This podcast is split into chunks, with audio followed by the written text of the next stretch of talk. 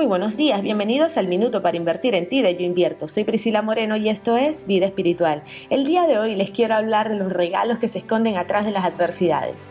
Las adversidades hacen que las bases donde sentimos estabilidad tiemblen, pero esto siempre tiene un propósito.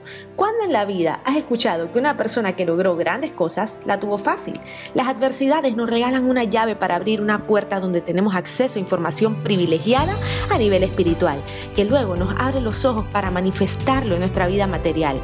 Entonces nacen ideas, somos capaces de crear cosas que de no haber pasado por momentos difíciles jamás hubiésemos notado. En estos momentos de crisis es importante utilizar herramientas que nos conecten con nuestro interior para poder ver con luces largas y encontrar esos regalos que se esconden atrás de la adversidad. Respira, medita, agradece y ponle al mal tiempo buena cara.